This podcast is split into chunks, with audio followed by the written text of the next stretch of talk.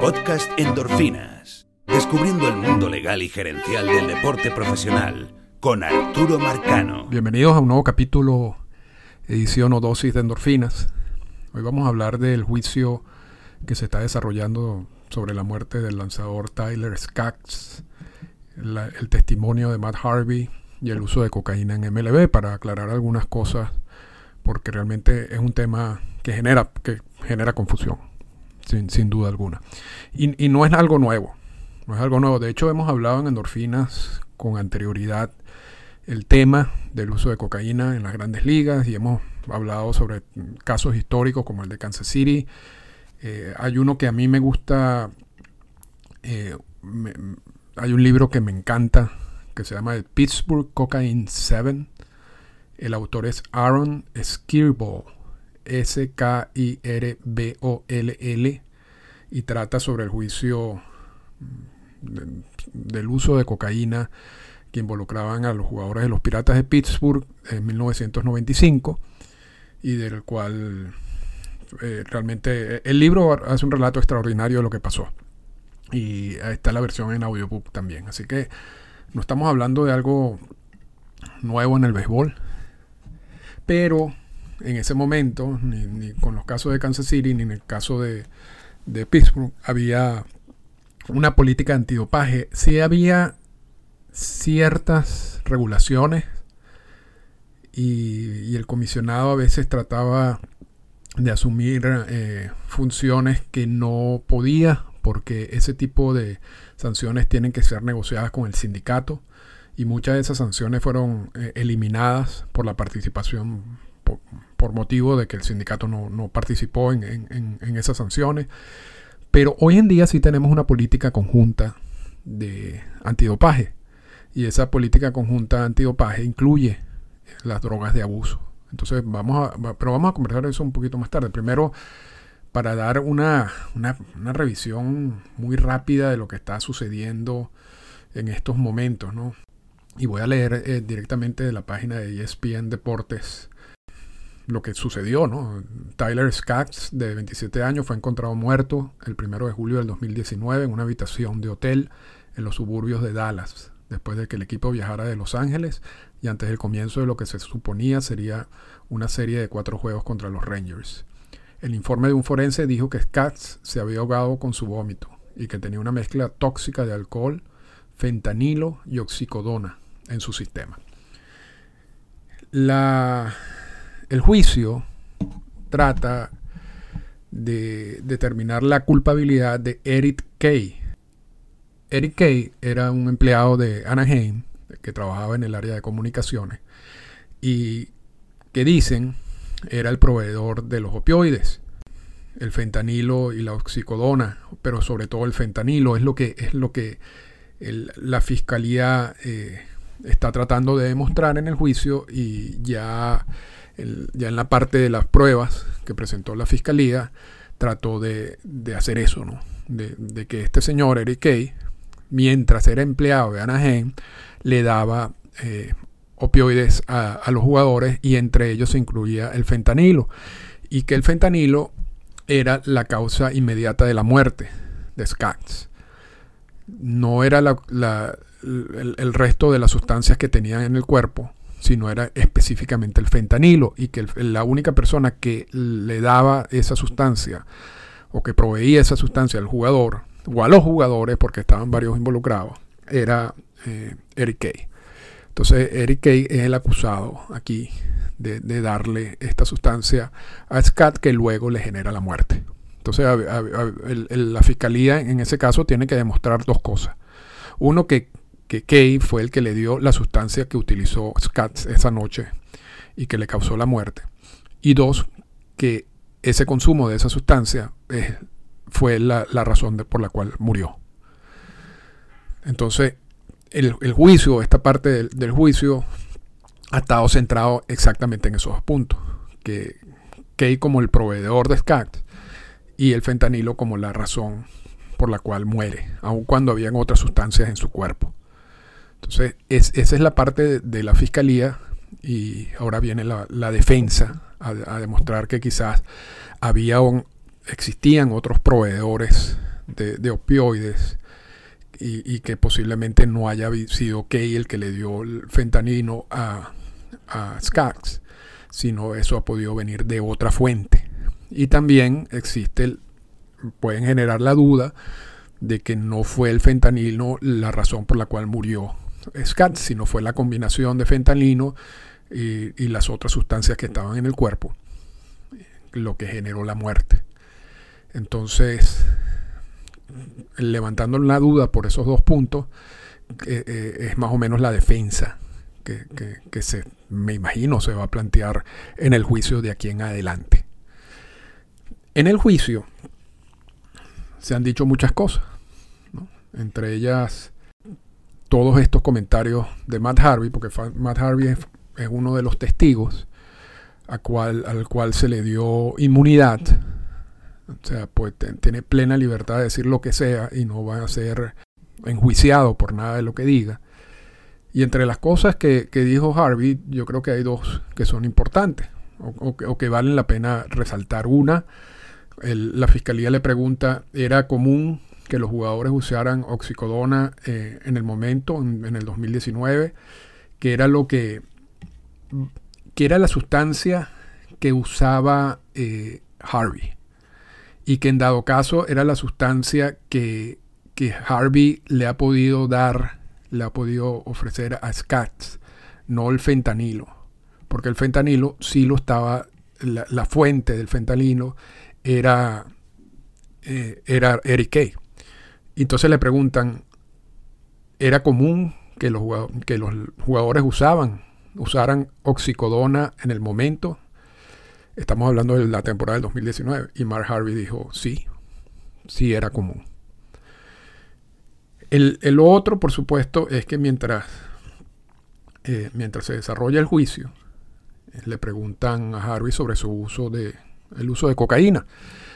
Y él dice que sí, que, él en su carrera usó cocaína en, en varias oportunidades no solamente estando con Anaheim, porque en ese momento estaba con Anaheim, sino también en sus años con los Mets de Nueva York. En muchos de los años con los Mets de Nueva York. Y, y le preguntan, bueno, y, el equipo nunca te dijo nada. Y dice, no, el equipo nunca, nunca me, me comentó nada. Terry Collins el manager de Harvey en, esos años de los Mets, de los, que nos estamos refiriendo en estos momentos, salió ayer a declarar sobre la situación. La verdad que no sé cuál, por qué razón se le ocurre a Collins hacer esas declaraciones, porque entre ellas incluye aspectos que deberían ser confidenciales, ¿no? porque esa relación manager-jugador hasta cierto punto es como una relación parecida a la, de cliente-abogado o cliente-doctor, donde hay una cierta confidencialidad en lo que tú estás diciendo. Sin embargo, ayer Collins, sin tabujo, salió a, decir, a hablar abiertamente sobre su relación con, Harvey. Y hay dos cosas que dijo Collins, o sea, que, que son importantes. Una que era básicamente por lo que dice, que era todo el mundo sabía sobre el consumo de, Harvey, el consumo de cocaína por parte de Harvey. E incluso dice que, que, le, está, que le pregunta a otro lanzador, mire, ¿qué te estás pasando? ¿Estás consumiendo algo que no es? No, no, no, no yo no estoy consumiendo lo, mismo que está consumiendo Harvey. Como diciendo, ya todo el mundo sabe. Y, y el otro punto que habla Collins es que, Harvey incluso en algún momento, en alguna conversación, le dijo que le había pasado por la cabeza el suicidio. Y todo esto, todo esto empieza a como armar un, panorama aquí que, no, no, es muy bonito. ¿no?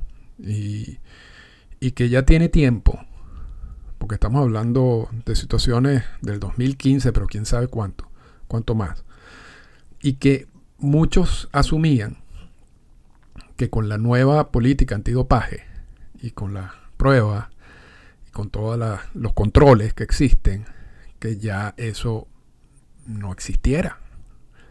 O existiera en lo más mínimo, en casos aislados. Pero eso no necesariamente, o sea, si uno revisa la política, y esta, esta situación también la hemos comentado sobre todo en, los, primeros capítulos de endorfinas, creo yo. La, política antidopaje de MLB se divide en tres partes. las drogas de abuso, los estimulantes y las, y las sustancias para mejorar el rendimiento. Sin embargo, incluye una lista de sustancias prohibidas. Y en esa lista de sustancias prohibidas está la cocaína, por cierto. Y en el punto 2 de la política antidopaje dice lo siguiente. Salvo, salvo lo dispuesto en la sección 3.1, más abajo, la exención por uso terapéutico, todos los jugadores tienen prohibido utilizar, poseer, vender, facilitar la venta, distribuir o facilitar la distribución de cualquier droga de abuso, sustancia para mejorar el rendimiento, estimulante, etc. Como drogas de abuso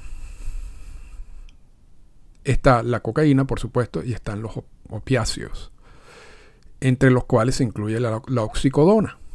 Entonces, según la política, existe una prohibición por parte de los jugadores. Esta vez sí tenemos una política que te dice algo. Porque, repito, en los casos de Pittsburgh y el caso de Kansas City no había una política conjunta. Había una acción del comisionado que fue torpedeada por el sindicato. Y con, razón, porque todas estas eh, situaciones que, involucren eh, alguna sanción tienen que ser negociadas con el sindicato. En este caso sí tenemos una política que habla de sustancias prohibidas y que habla de que estas sustancias y que los jugadores tienen, repito, prohibido, y estoy leyendo en la política, tienen prohibido utilizar, poseer, vender, facilitar la venta, distribuir o facilitar la distribución. Y dentro de las drogas de abuso, repito, incluyen la cocaína y la oxicodona. Y fentanila eh, también debe estar allí. Pero vamos a ver lo que dice en específico el punto sobre las drogas de abuso. Y voy a leer de nuevo de la política. Todas y cada una de las drogas y sustancias que incluidas en la lista 1 y 2 de la lista de sustancias controladas del Código de Normas Federales, con las enmiendas realizadas en cuando, se considerarán drogas de abusos, de abuso, cubiertas por el programa. Se señala, sin embargo, que las drogas y sustancias que se definen como estimulantes, más abajo serán tratadas como estimulantes en lugar de drogas de abuso. Las siguientes sustancias y sus análogos figuran en el programa de drogas de abuso, no obstante su clasificación jurídica, y ahí es donde incluyen la cocaína y la oxicodona. Entonces, existe una prohibición de la política, por parte de la política del uso de esta sustancia. El asunto es que la, intención de la política por, por, eh, para las drogas de abuso no es la misma que lo que quieren hacer con las, con las sustancias para mejorar el rendimiento. Con las sustancias para mejorar el rendimiento, el proceso es el mismo proceso que nosotros conocemos. Y es que si tú sales positivo una vez, tienes 80 juegos de suspensión. Si tú sales positivo por una segunda vez, son una temporada completa. Y después, si sales la tercera vez, es una suspensión de por vida, entre comillas, porque tú puedes apelar. Con las drogas de abuso, hasta el 2020, hasta el 2020, ni siquiera en las pruebas que te hacen, ni siquiera incluían a la cocaína ni a los opioides como parte de las sustancias detectables. O sea, es decir, tú podías haber consumido cocaína y opioides antes del 2019 y en, como las pruebas no, no estaban diseñadas para detectarla, o las excluían o excluían el uso de esas dos sustancias, entonces no, realmente nadie sabía que tú estabas consumiendo cocaína o oxicodona.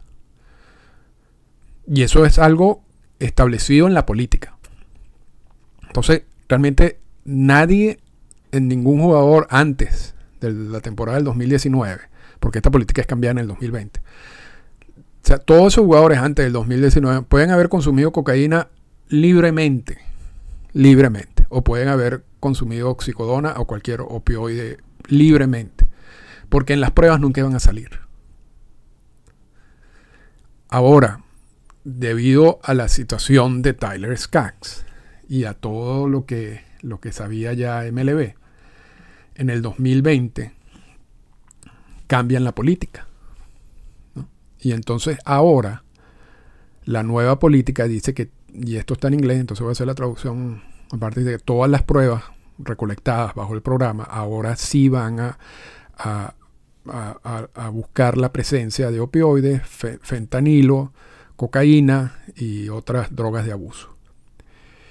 Y que si un jugador sale positivo por cualquiera de estas sustancias, será referido a la junta de tratamiento. Y ya vamos a hablar de la junta de tratamiento. Porque ese, eso es un punto importante de lo que era la política pasada. ¿no? Porque cómo funcionaba la política pasada, si no, te hacían la prueba. O sea, si las pruebas no iban a detectar ni cocaína ni oxicodona, ¿para qué tienen, para qué incluyen las drogas de abuso en, esta política? Porque básicamente no, no, no, no, tiene mucha función, ¿no? básicamente te están diciendo puedes consumirlo. Y, y, vamos a hacer una aclaratoria aquí también. El programa de ligas menores es distinto, ¿ok? Y estén conscientes de eso, porque hay una diferencia. Y repito, las ligas menores no tienen sindicato, entonces el programa de ligas menores la dicta MLB directamente. El de las ligas mayores sí tiene un sindicato y el sindicato muchas veces no le gusta eh, algunas de, las estipulaciones relacionadas con esta prueba. En las ligas menores, si tú consumes cocaína y, te hacen pruebas para eso, o sea, las pruebas incluyen la detección de, cocaína, la primera vez te, te mandan para un programa de tratamiento o rehabilitación. La segunda vez tienen una suspensión de 50 juegos y la tercera vez una suspensión de por vida. Entonces, los jugadores de ligas menores que me están escuchando en esta, en esta oportunidad, que hay algunos, y yo sé que hay algunos, no pueden consumir cocaína ni oxicodona en ligas menores. Además que no deberían, pero no pueden porque el programa de ligas menores sí, sí incluye las pruebas para esa sustancia y sí incluye sanciones para ese consumo. Ahora regresemos a las grandes ligas. Antes del 2000 19, bueno, la temporada del 2019, porque la política cambia realmente en el 2020. La única manera en que a un jugador le hicieran prueba para el consumo de drogas de abuso en general era que existiera una sospecha de uso. ¿Ok? Y, y vamos entonces a leer un poco lo que dice la política al respecto. Y voy a leer lo que dice la política directamente. En el caso que alguna de las partes, estos son MLB y el sindicato, tenga información que de causa razonable, bueno, la traducción no está muy buena de la política, pero bueno, de causa razonable para creer que un jugador en los últimos 12 meses ha participado en el uso, la posesión, venta o distribución de una droga de abuso, la parte entregará una notificación de causa razonable al Consejo de Tratamiento o la Junta de Tratamiento. Y el jugador quedará sujeto a una prueba inmediata o a un programa de pruebas, según lo determine el mismo Consejo de Tratamiento, que comenzaría dentro de las 48 siguientes a la entrega de la notificación de causa razonable.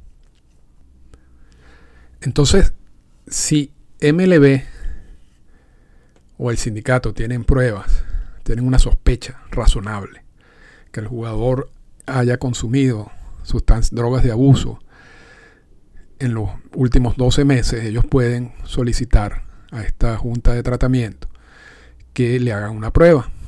Y después, dependiendo de los resultados de esa prueba, esta junta de tratamiento puede hacer una cantidad, un proceso de rehabilitación que no, no necesariamente implica suspensión.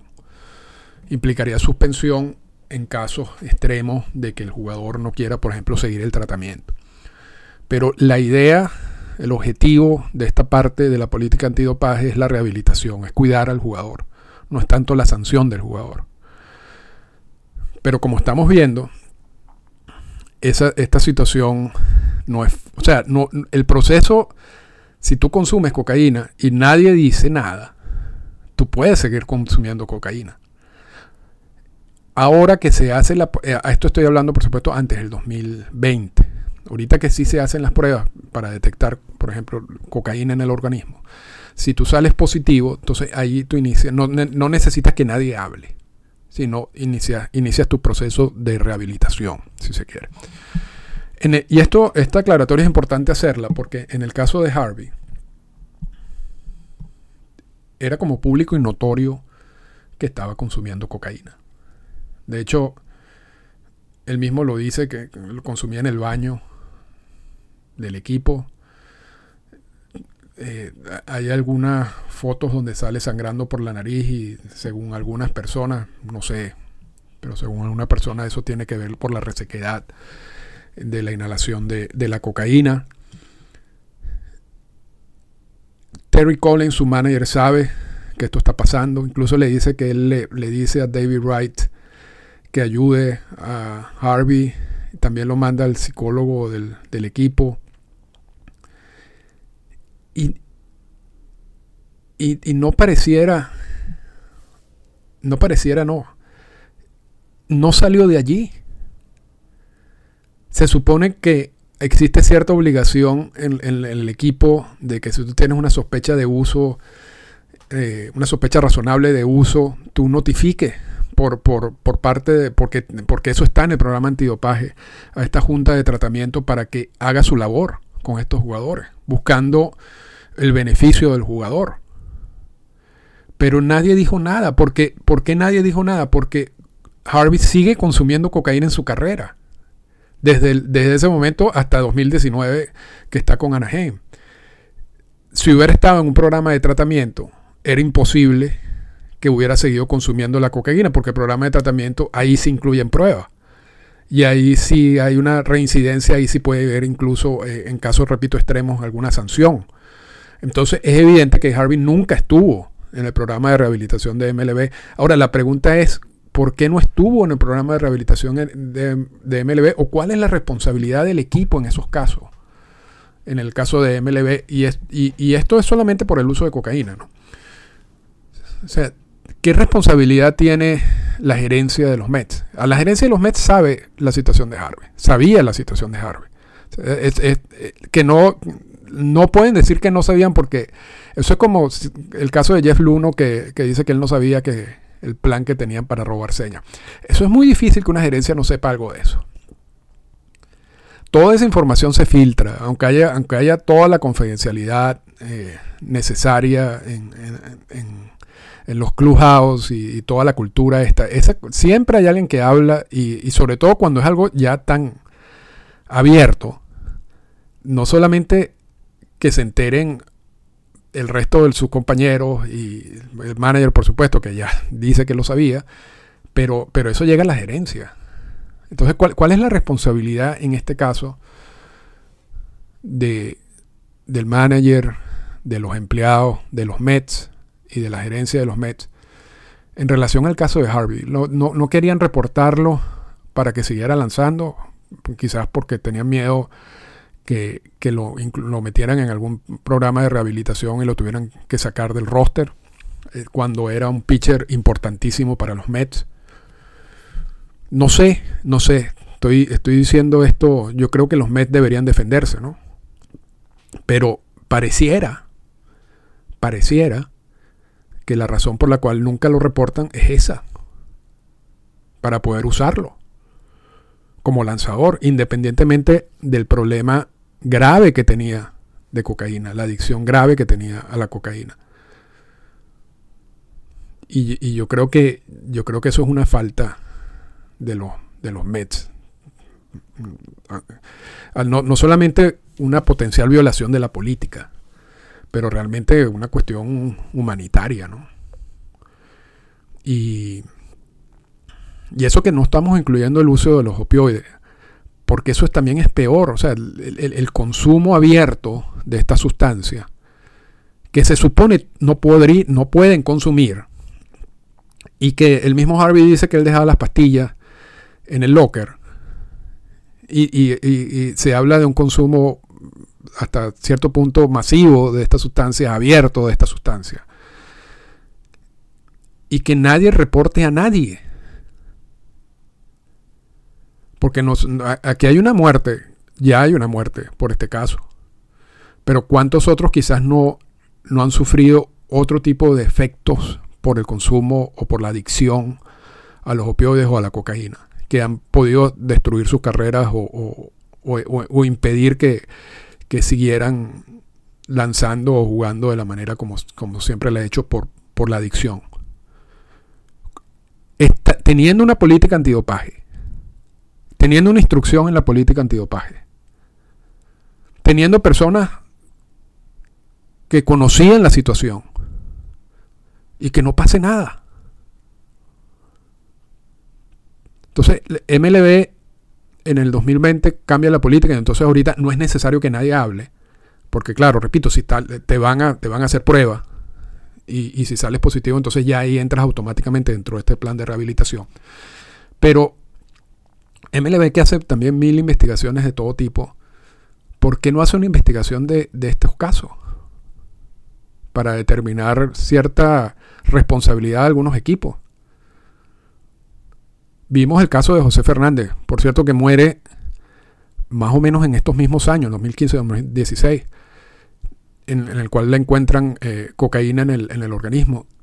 Bueno, básicamente el mensaje, así como el mensaje en los años de los esteroides es consuman, porque no nos interesa, el mensaje pareciera que hasta el 2020, teniendo una política antidopaje, consuman las drogas de abuso que a mí no me interesa.